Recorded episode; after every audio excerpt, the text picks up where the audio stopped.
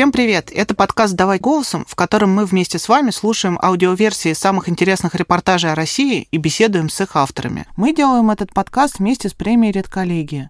Материалы отобраны экспертами «Редколлегии», а авторы текстов вошли в список претендентов на присуждение премии. Меня зовут Настя Лотарева, я главный редактор портала «Такие дела».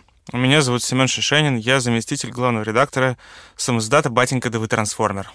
Сегодня мы э, расскажем про текст «Хозяин ногами», который написала журналистка Светлана Ломакина. Мы вообще читаем разные тексты, не только те, которые вышли в наших редакциях, но именно этот текст вышел у нас в таких делах. Да, я и многие читали этот текст, э, но мне кажется, давай перед тем, как он прозвучит, ты мне расскажи своими словами э, лид и то, что за ним стоит, потому что, мне кажется, большая часть редакторов и большая часть редакций в лид пытается уместить огромное количество информации, которая обычно из текста вываливается именно история его возникновения, как он появился и так далее, потому что, строго говоря, такого героя, который стоит в центре этого текста, найти непросто. А, герой этого а, текста, начальник захолустного аэродрома, который а, расчищал долгие годы, туда уже не летали самолеты. Он бесконечно расчищал взлетно-посадочную полосу в надежде, что кто-нибудь туда сядет, и что удивительно, через 10 лет туда реально сел самолет, который должен был упасть, который должен был погибнуть в тайге. А, а этот текст мы придумали, когда другой летчик Дамир Юсупов посадил свой самолет в кукурузное поле. И мы подумали, что очень хочется что-то про это сделать, но к Дамиру Юсупову было совершенно не пробиться. Понятно, там федеральные телеканалы, э, он рассказывал свою историю им, и мы э, вспомнили эту историю про человека, который настолько захвачен своим делом, который настолько ему важно, что он, несмотря на полную его безнадежность, бесконечно его делает. И стало очень интересно, что с ним происходит сейчас, потому что тогда его наградили, по-моему, Героем России, э, тогда его всячески обласкали, и что с ним случилось потом, было совершенно неизвестно. И мы э, послали туда, собственно, Светлану Ломакину, э, которая поехала в Ижму. Ижма — это невероятно далекий э, поселок, куда там 10 верст на оленях добираться через самые разные приключения. И она там нашла этого командира аэродрома, который, что характерно, был на месте, и, что характерно, занимался абсолютно тем же самым. То есть продолжал расчищать эту взлетно-посадочную полосу. Потому что дело должно продолжаться, невзирая ни на что. Такое впечатление, что в Ижму вообще проще всего попасть, если ты в нее упадешь.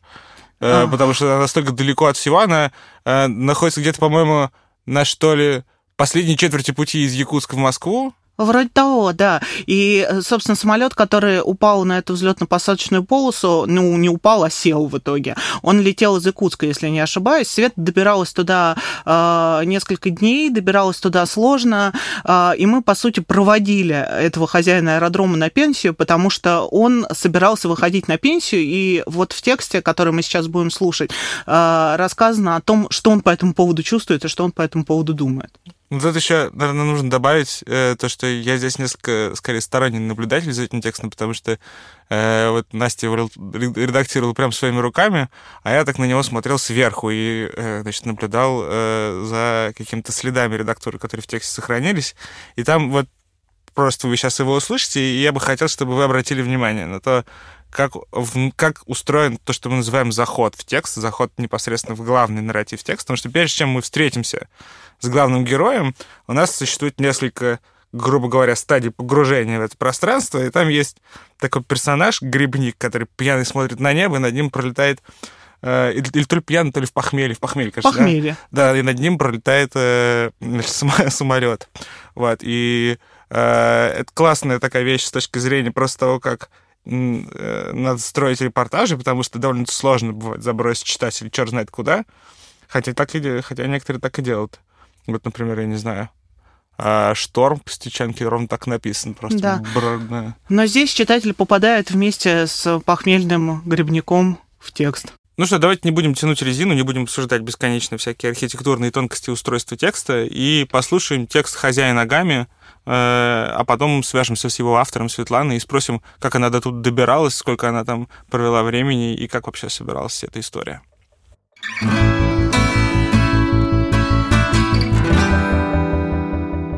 Девять лет назад на маленьком таежном аэродроме случилось чудо. Ту-154, на борту которого был 81 человек, совершил аварийную посадку на взлетную полосу, хотя ее не было ни в одном реестре. Своими жизнями пассажиры были обязаны летчикам, начальнику заброшенного аэропорта Сергею Сотникову и самой Ижме. Это место не похоже ни на какое другое. Добраться до Ижмы — само по себе приключение.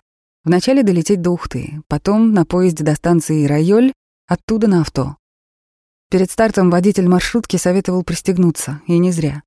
Полтора часа машина прыгала по колдобинам через первобытную тайгу, ныряла из горок в лесные поляны, укутанные белесым ягелем, подлетала к огненным верхушкам деревьев. А потом появилась Ижма. Игрушечная, нереальная, аккуратные поленницы березовых домов и выкрашенные в яркие цвета дома, лимонные, изумрудные, гранатовые, аквамариновые. В центре огромный дворец культуры и трехэтажный музей, два храма и даже набережная с качелями-каруселями. На местной доске почета не главы администрации, а фермеры, фельдшер, ветеринар, слесарь-ремонтник, водитель и библиотекарь. 24 выдающихся ижемских человека. В гостинице «Ижман Ресепшене» лежала оппозиционная газета «Виськы сернитам», в переводе на русский «Поговорим откровенно». На первой полосе пометка 16+, и слоган «Не должно быть монополией на гласность». В материалах выражалось недоверие главе республики Коми. В середине лета снесло водой два моста, и с тех пор жители сел не могут выбраться на Большую Землю. Раньше спасала малая авиация, теперь же вертолеты летают только весной и осенью. Жители выходили на митинг и были готовы дойти до Москвы. Борьба за справедливость у них в характере. Еще с середины XIX века в Ижме вспыхивали народные восстания. История начальника вертолетной площадки, который не пойми зачем и для кого ухаживал за заброшенным аэропортом много лет, для местных вовсе не из ряда вон. Здесь, среди тайги, таких как Сотников, много. Когда в Ижме приземлился самолет, бывший воркутинский шахтер Сергей Гуревич Травин отправился в центральный магазин за продуктами. Обычно он брал молоко у местного фермера. У того коровы слушают Бетховена, и молоко получается хорошее, жирное. Но тут захотелось чего-то особенного. Пошел. Передвигался по своему обыкновению очень медленно, а когда добрался, в центре уже была толпа народу. И все незнакомые, и приезжие, все куда-то звонят и кричат «Мы живы, мы живы!» Выспросить подробности Таврин постеснялся, понял только, что случилось что-то невероятное, и кого-то выжме спасли. За несколько часов до того, как Сергей Гурьевич встретил незнакомцев, его односельчанин Володя Терентьев пошел в лес по грибы, продышаться и протрезветь, потому что накануне, ну, что говорить, любил Володя выпить и сам же от этого страдал. За грибами отправился к старому аэропорту. Там испокон веков места были знатные. Шел по лесу, покачиваясь, как вдруг услышал гул, а через минуту над его головой пробило верхушки деревьев что-то большое и светлое. Самолет? Да тут таких отродясь не было. Володя сел на пенек, перекрестился и дал себе слово «больше ни-ни». В тот момент, когда грибник сидел на пеньке и боролся с галлюцинациями, кнопочный телефон начальника Ижемского аэропорта Сергея Сотникова закипал от звонков. Вначале знакомый прокричал, что на его полосу приноравливается сесть огромная тушка. Сотник отбивался сначала, говорил, показалось, но когда позвонила метеоролог, «Михалыч, там у тебя на полосу самолет сел!» Начальника вертолетной площадки потом прошибло. Он забросил внучку в школу и потарахтел на своей Ниве к аэропорту. Кровь приливала к голове. Кто сел? Как сел? И все ли живы? Когда Сотников вбежал на полосу, там уже стоял ушедший наполовину в лес Ту-154. Рядом курили бледные бортпроводники и пилоты. Счастливые, не до конца понимающие, что с ними произошло. Пассажиры звонили своим и кричали в трубке. «Мы в тайге сели. Да, в тайге. Живы, живы». Михалыча это даже немного обидело. «Какая же это тайга? Это наш маленький, но аэропорт. Ижма это, Ижма!» В тот день слово «Ижма» узнал весь мир, потому что случилось чудо. При отказе приборов, электроники, радиотехнической связи и электронасосов с минимальным количеством горючего в баке пилоты Ту-154, что летел из Якутии в Москву, смогли мягко посадить самолет. Все 72 пассажира и 9 членов экипажа были живы. О подробностях этой истории потом много говорили. Стечение обстоятельств было точно феноменальным. У пилотов не было времени на долгие раздумья, посадка планировалась экстренная. Сначала командир самолета увидел реку, затем населенный пункт. Думал садиться на воду, так хотя бы часть пассажиров могла выжить. Но воды в реке в сентябре мало. Начал искать поляну для посадки, но пригодной на глаза не попадалось. Когда самолет заходил на очередной круг, перед глазами пилотов вдруг открылась взлетная полоса. Капитан аварийного борта Новоселов потом признавался, что его даже пробрало. Таежный мираж. Но у миража была разметка и вполне годные входные щиты. Пилоты трижды заходили на посадку, в конце концов приземлились на огромной скорости и въехали носом в лес. Во время операции экипаж сохранял полное спокойствие, и пассажиры не поняли, что были в полушаге от смерти. Герои-летчики получили награды, бортпроводников тоже не обошли вниманием. И только потом, года через два, вспомнили о Сотникове, начальнике вертолетной площадки, который 12 лет зачем-то поддерживал в рабочем состоянии взлетную полосу старенького аэропорта. Сергея Михайловича наградили медалью ордена за заслуги перед Отечеством второй степени и пообещали всячески помогать. Прошло 9 лет. Больше всего после того случая Сергей Михайлович надеялся, что аэропорт восстановят. Я же с 1978 года здесь. Село тогда еще было маленькое, грязь по колено, зимой не выберешься. Как-то на улице увяз на мотоцикле, еле вытолкали. Сергей Михайлович встретил нас в выжме моложавый и подтянутый. На фотографиях в интернете глаза у него строгие, а в жизни по большей части смеются. Пока едем, рассказываю, что успела поговорить с местными жителями, про самолет помнят все. Кто-то во время посадки картошку копал, видел, кто-то, как Володя, трезветь в лес вышел, а кто-то подумал, что все, пришла война, пора рыть бункер. Сотников в ответ на мои рассказы смеется. Наделал нам переполоху этот самолет. Он еще полгода под окнами у меня стоял, пока его ремонтировали. Целые автобусы из деревень на экскурсию прибывали. Молодожены фотографировались. Люди, которые об Ижме и знать не знали, ехали к нам специально. Путешественники, писатели, сценаристы со всего мира. Потом самолет починили, и уже весной он улетел. Провожала его вся Ижма, люди платками махали. Кто-то даже плакал. После этого на гербе Ижмы дорисовали самолет, один местный предприниматель даже выпустил серию магнитиков с самолетом. Сергей Михайлович говорит, что его жизнь после случившегося не изменилась. Дел было много что до этого, что после. Он как был один на аэропорт, так и остался. Сотников попал в выжму, когда аэропорт только открывался. Распределили после выпуска из Егорьевского авиационно-технического училища. Сначала Сергей Михайлович не хотел задерживаться в выжме. Я как думал, Хлебну экзотики, порыбачу, поохочусь, а потом перееду. Но как-то прикипел, с женой тут познакомился, дети пошли. Остался. Тут же очень хорошо было. Дома не закрывали, машина на улице стоит, никто не тронет. Не пожалел ни дня, что остался. Я в детстве военным летчиком хотел быть, но в летное меня не взяли. Родинка на губе помешала. Там же шлем надо надевать. Сказали на медкомиссии вырезать. А где и как? Отец у меня к тому времени умер. Нас с братьями трое, мама одна. Я не стал ее этим нагружать. Кстати, по-северному родинка моя называется Мампас. Переводится как «мамой помеченный». Это мне теща сказала. Она в оленеводстве была когда-то, знает все их приметы и обычаи. Мампас — это хорошо, как награда. Сегодня здание аэропорта больше похоже на заброшенный склад. Некоторые окна заколочены, Побила их подгулявшая молодежь, двери испещрены народными летописями. Михалыч двери время от времени закрашивает, но охраны нет, за всеми не углядишь. На общем безжизненном фоне выделяются вырезанные из ДСП буквы «Ижма». На мой вопрос, откуда такая вывеска, Сотников краснеет и признается, что выпилил название сам. Дверь бывшего аэропорта открывается со скрипом.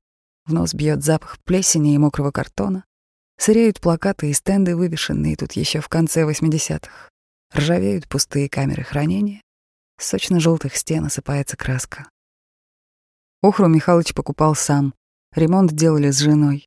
Надеялись, что когда-то в эти стены снова вернется жизнь. И хотелось, чтобы она вернулась во что-то теплое, цвета августовского солнца. Тогда Сотниковы следили за зданием, да и сейчас как могут следят. Вон в углу над зеркалом сухая елка в вазоне осталось с прошлой навигации. В выжме самолетов малой авиации давно уже нет. Осталась вертолетная площадка, обслуживающая район. Без вертолетов в распутицу из сел не выбраться. Летают по три раза в неделю. В Печору, Кипиево, Браколанск и Няшабош начинают летать с середины октября до Нового года и с марта по май. В эти месяцы Сергей Михайлович носит в зал из лесу свежую хвою. Запах плесени перебивает, и так для красоты. Против той же плесени Сотников проложил между рамами окон ягель. Подходит человек к окну и обращает внимание не на потрескавшиеся створки, а на северные кораллы. Отвлекается от разрухи. Сергей Михайлович руководит аэропортом в одиночку дольше 15 лет. Но так было не всегда, вспоминает он. До 1998 года тут было хорошо. Людей всегда много.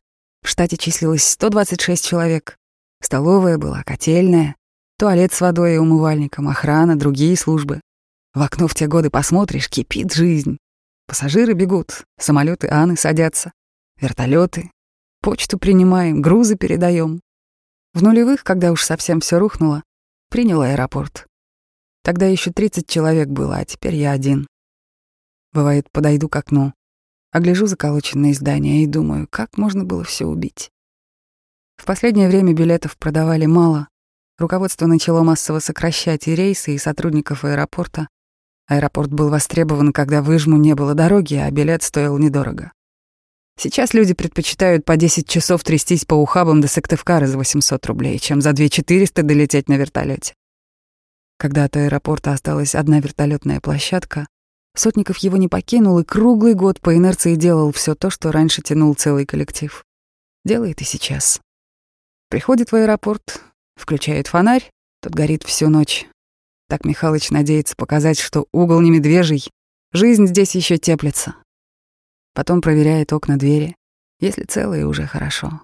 Нет, ставит галочку. Надо как-то латать, что-то придумывать. Потом берет погоду, передает данные на другие вертолетные площадки и в аэропорты.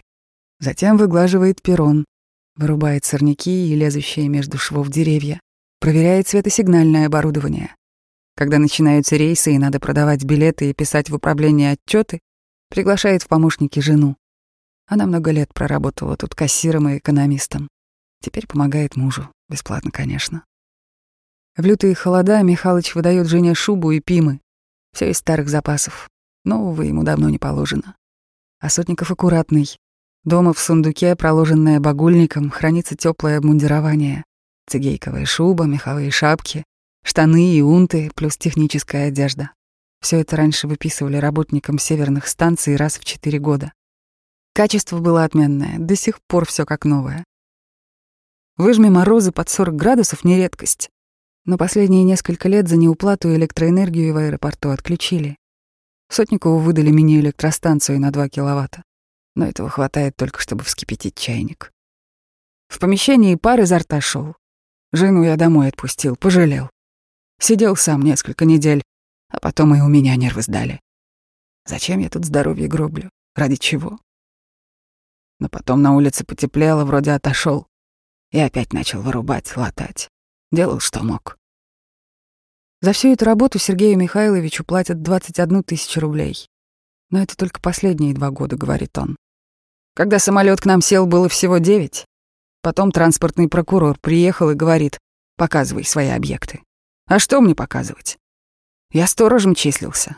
Так сказал, не имею полномочий. Он удивился. Как так, вертолеты сажаешь, а должность сторожа? Дежурный журнал посмотрели. 49 вертолетов плюс большой самолет. Прокурор позвонил гендиректору Коми Авиатранса и меня в тот же день опять сделали начальником вертолетной площадки. Премию выдали в 26 тысяч. Мы на эти деньги электрическую плитку купили. Жена давно просила. В здании бывшего аэропорта очень холодно. Сырость давит на легкие. Прошусь на улицу дышать и греться. По дороге Михалыч вспоминает свою самую трудную зиму за 42 года работы. Случилась она в 2012-м. Тогда еще на вертолетных площадках не было светосигнального оборудования. Вместо него стояли металлические кастрюли, сваренные из труб. На дно такой жаровни укладывалась смоченная соляркой тряпка. Подожжешь, и получается факел. Четыре их было на площадке. Сергей Михайлович говорит, так еще партизаны во время Великой Отечественной войны делали. Вертолет, когда садится, задувает факел. А зимой у нас темнеет уже в районе трех часов дня. Как работать? А потом про наш аэропорт репортаж показали по телевизору. Люди стали деньги в конвертах присылать, по 100 рублей, по 200. Один парень в открытку пять тысяч вложил и написал, «У меня отец тоже работает в авиации, вы мне напоминаете отца». Он так же, как вы, бьется. Генерал еще какой-то звонил из Новосибирска. Матом крыл чиновников. Я, говорит, удивляюсь, в каких условиях вы работаете. Когда я эти деньги и весточки получал, кому к горлу подкатывал. Собирал каждую копеечку. Так всей страной мы накопили на светосигнальные фонари. Я их отправил в Нешабош, Браколанск и Кипиево. И у себя в резерве держу. Кабели у нас с 1975 года. Замкнет, не смогу посадить вертолет санитарной авиации, а этого допустить нельзя. Там же люди. Про санитарную авиацию Сотников может рассказывать часами, потому что здесь она крайне необходима. Если выжми еще в местной больнице помогут или в Ухту и Сыктывкар можно на поезде дотрястись, то для жителей сел, отрезанных от Ижмы реками, тайгой и болотами, это единственный шанс на спасение. И своих соседей я вертолетами санавиации отправлял, и друзей, и знакомых. За 42 года работы здесь всех и не пересчитать. И случаев на моей памяти очень много. Бывает, Отправляешь почти крепкого человека, а нет, не судьба. А бывает наоборот. Вон сосед мой, Костя Чудов, фамилия говорящая. Гульнули они с другом и на машине через реку понеслись, влетели в трубу. Парнишка насмерть, а у Кости костей целых не осталось. Врачи сказали безнадежен. Ну и что? Вчера видел нашего безнадежного, бегает. Чудеса в выжме случаются часто. Кто-то говорит, что тут земля спасительная, волшебная даже. Недаром именно в Выжме жила легендарная целительница и костоправ Танза Мария. В местном музее ей посвящена часть экспозиции. Танза Мария умерла в 1962 году, и поэтому многие взрослые жители ее очень хорошо помнят. Санавиации в те времена не было, и с любой проблемой бежали к целительнице. Она была дочерью оленевода, с детства лечила животных, а в молодости уже принимала людей. Танза Мария никогда не спрашивала, что у человека болит. Просто сажала на стул или укладывала на лавку, и уже через несколько минут хромые от нее выходили на крепких ногах, получившие травмы быстро восстанавливались. Когда Танза Мария умерла, местные очень переживали, кто же будет их лечить, потому что свои руки знахарка так никому и не передала. Но наладилось авиасообщение. Все истории спасения ижемцев Михалыч пропускает через себя, потому что непосредственно в них участвует. Помогает таскать носилки с больными. Больше в аэропорту этим заниматься некому. Говорит, труднее всего принимать детей. Когда-то была большая авария, три машины врезались, и в каждой по ребенку. Михалыч потом спать не мог. У самого же три дочери и семеро внуков. Потом вспоминает историю и про то, как рухнул в реку Ми-2. Над рекой был трос натянут, а летчик его не заметил, зацепил и ударился об лед. Был конец марта, лед крепкий. Медбрат, который был в кабине, погиб, а больная девочка, которую они везли, лежала завернутой в большое одеяло, выжила. Я в Бога верю.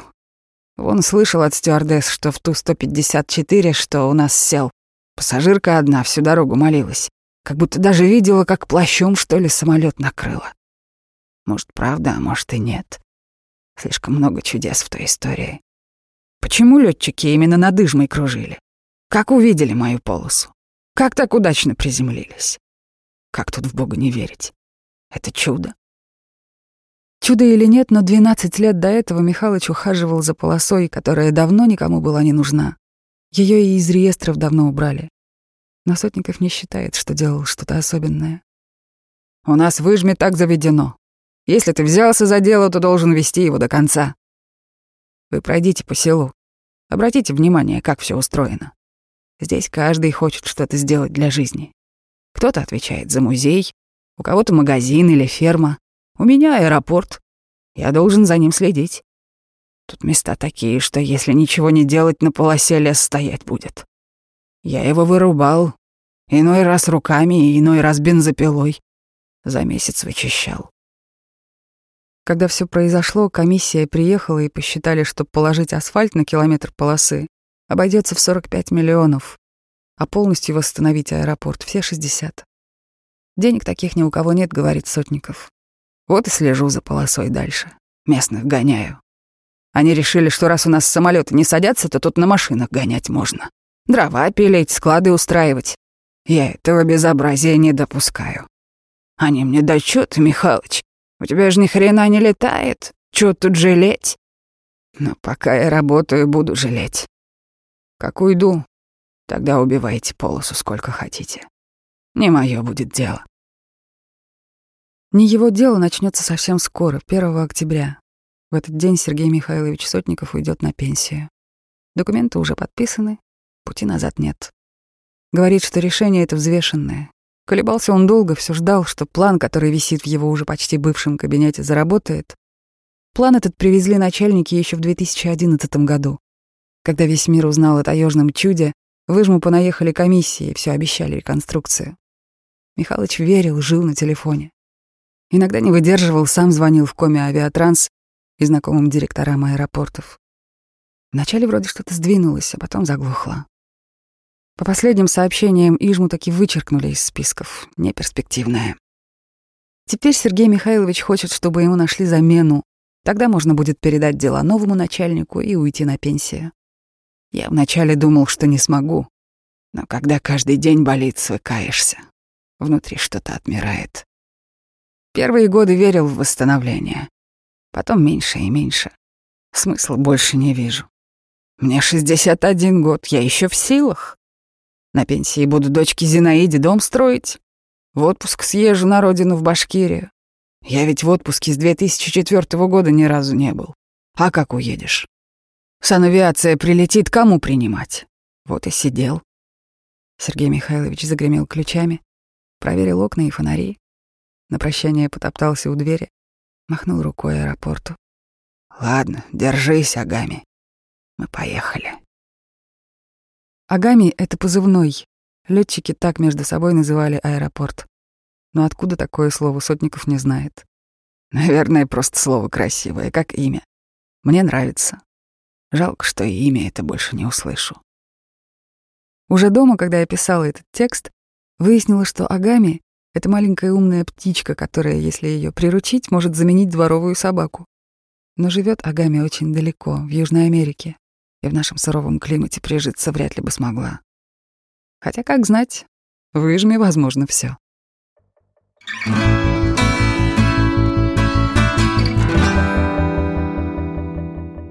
Ну вот мы послушали э, аудиоверсии статьи, и у нее множество замечательных свойств.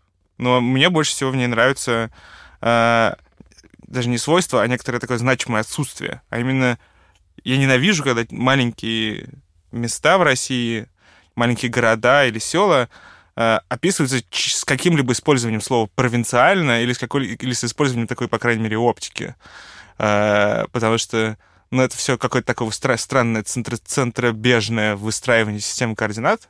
Оно всегда вредит, мне кажется, тексту. Всегда Э, зачем-то преуменьшает его. И мне кажется, вот это замечательно, то, что у Светы получилось написать текст, которым ценность которого не задается расстоянием. А как тебе вообще Ижма по этому тексту? Или Ижма? Я все время ставлю не туда ударение. Честно говоря, для меня э, Ижмы или Ижмы не хватило, э, но это в первую очередь потому, что меня всегда страшно интересует устройство жизни не просто в глубинке, а в местах, где вот, э, традиционно живут другой какой-то, там, не русский, условно говоря, народ. И про коми э, у нас пишут очень-очень мало, и э, я думаю, вообще не все знают, что есть, там, не знаю, коми-зыряне, а есть коми-незыряне, э, и э, вся эта жизнь местная э, и какая-то местная фактура, именно, там, не знаю, национальная, не национальная, но локальная, я предпочитаю это слово, Э, мне показалось немножко недорасписано, но это все-таки текст-портрет в огромной степени. Поэтому, наверное, это не совсем справедливое. Мне кажется, что такой человек, как Сотников, мог появиться только в этой самой жме. Я даже не знаю, э, почему у меня такое впечатление, но мне кажется, что э, пространство до некоторой степени делает таких героев, э, потому что это просто ну, уму непостижимо каждый день чистить эту взлетно-посадочную полосу. Она же огромная. Я просто даже не представляю, зима, лето, еще что-то. Он такой совершенно простой мужик, которого никакая к нему бегала там потом Единая Россия всячески, а, его к себе привещала, он в нее, конечно, не вступил. А, его наградили всяческими наградами. И вот приезжает Света, и этот Сотников, вот он там как сидел в этом своем аэропорту, на этом своем заброшенном аэродроме, как чистил, как у него было самое главное, это аэродром, так и осталось. Его не слава ничего не изменила. Он, потому что, по сути, в сердцевине своей он остался точно таким же. И это какая-то довольно, э, какое-то довольно интересное качество, и, возможно, это как раз тоже такое э, коми-пермяцкое до некоторой степени, закрытое, э, сфокусированное именно на деле, которым ты делаешь. Да, э, ну, в общем, мы можем сейчас об этом, обо всем расспросить саму Свету, и давайте так, наверное, и сделаем. Давайте, сейчас позвоним Свете Ломакиной.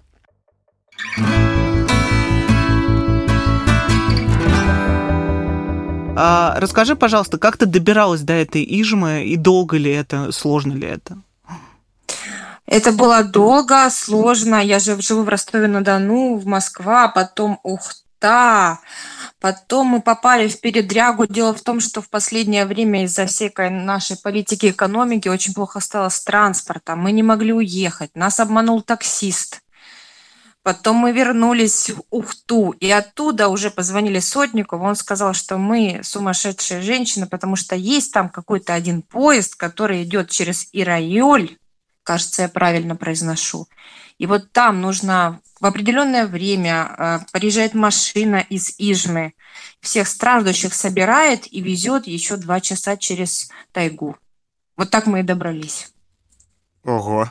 А вот у меня, на самом деле, э, после прочтения текста, э, у меня, э, конечно, осталось больше всего вопросов именно про, про, сам, про сам поселок, э, про то, от, откуда там взялась вообще взлетно-посадочная полоса изначально, э, как он вообще устроен, э, что за люди там живут и так далее. Ну, там же из-за того, что тайга очень большое расстояние между поселениями, они разные, большие, маленькие бывают.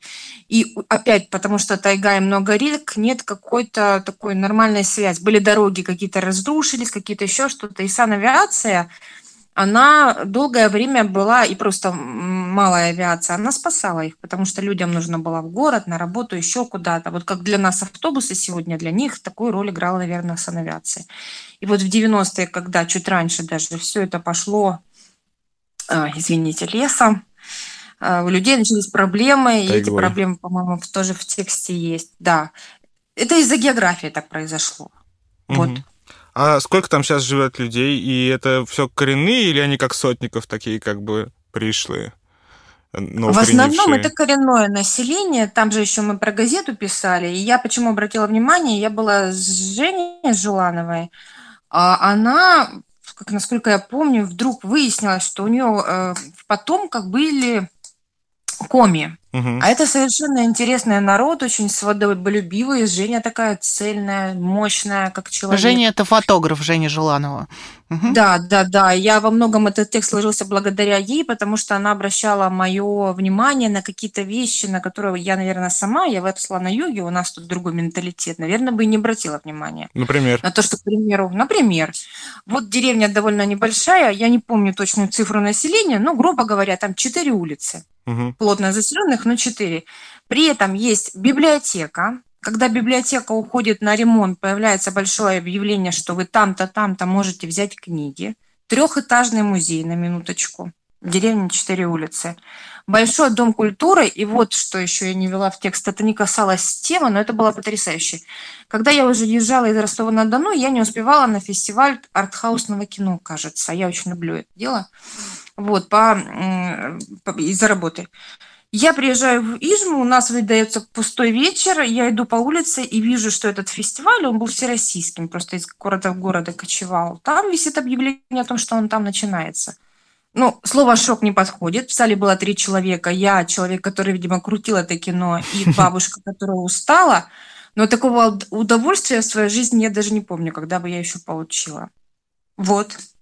Вот это пример, как они живут. И это все тоже там, по-моему, в тексте это есть. Да, да, да. Это получилось. Это да, очень любопытно. Любопытно, что, что, что на самом деле как бы вроде бы аэродром это всего лишь одно из э, таких странных, крайне трудоемких хобби э, местного uh-huh. населения. э, вот, которое вроде бы живет как-то вроде бы само для себя, не, не, не, для, не, для, не для чего еще эти вещи не делает. Ну да, у них как государство в государстве, страна в стране. Я не знаю, как правильно подобрать синоним, но там все было очень потрясало. Там даже столовые были две. Кому mm. нужны столовые в э, деревне, где четыре улицы? Ну вот кому-то они не нужны.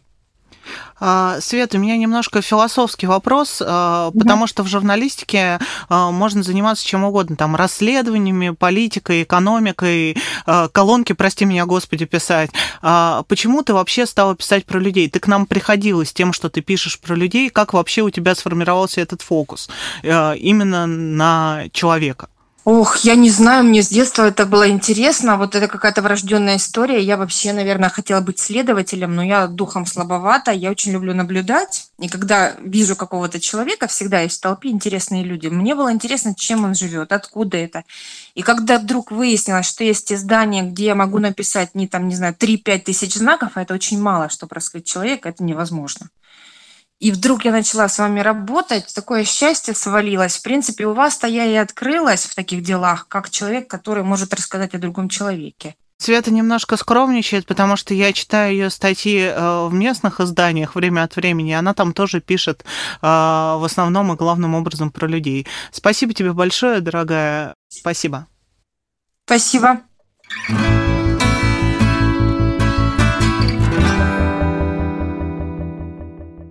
Ну вот мы поговорили со Светой, э, и, честно говоря, это ровно то, чего я ожидал. Это ровно такой человек, которого я ожидал э, увидеть после текста про Агами. Э, а расскажи, пожалуйста, про нее нам чуть побольше. Откуда ты ее знаешь, как она к вам пришла? А, Света попала к нам а, с текстом про а, Ростов во время чемпионата мира совершенно самотеком. Так очень редко бывает, что такой величный автор приходит в редакцию самотеком. И дальше она стала писать про людей. Свету окружают герои. Везде, где Света находится, она видит человека, который завел себе волка в волгоградской квартире. Она видит заброшенный абхазский город, где живут странные и прекрасные персонажи. У Светы это совершенно особенная оптика, ей нравятся люди.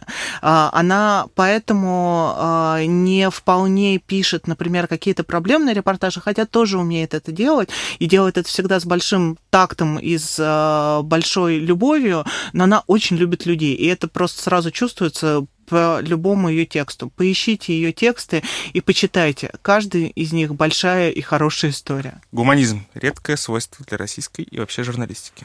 Это был подкаст «Давай голосом» и текст Светланы Ломакиной «Хозяин ногами». Слушайте нас на всех основных подкаст-площадках. С вами был Семен Шишенин и Настя Лотарева. Слушайте нас везде.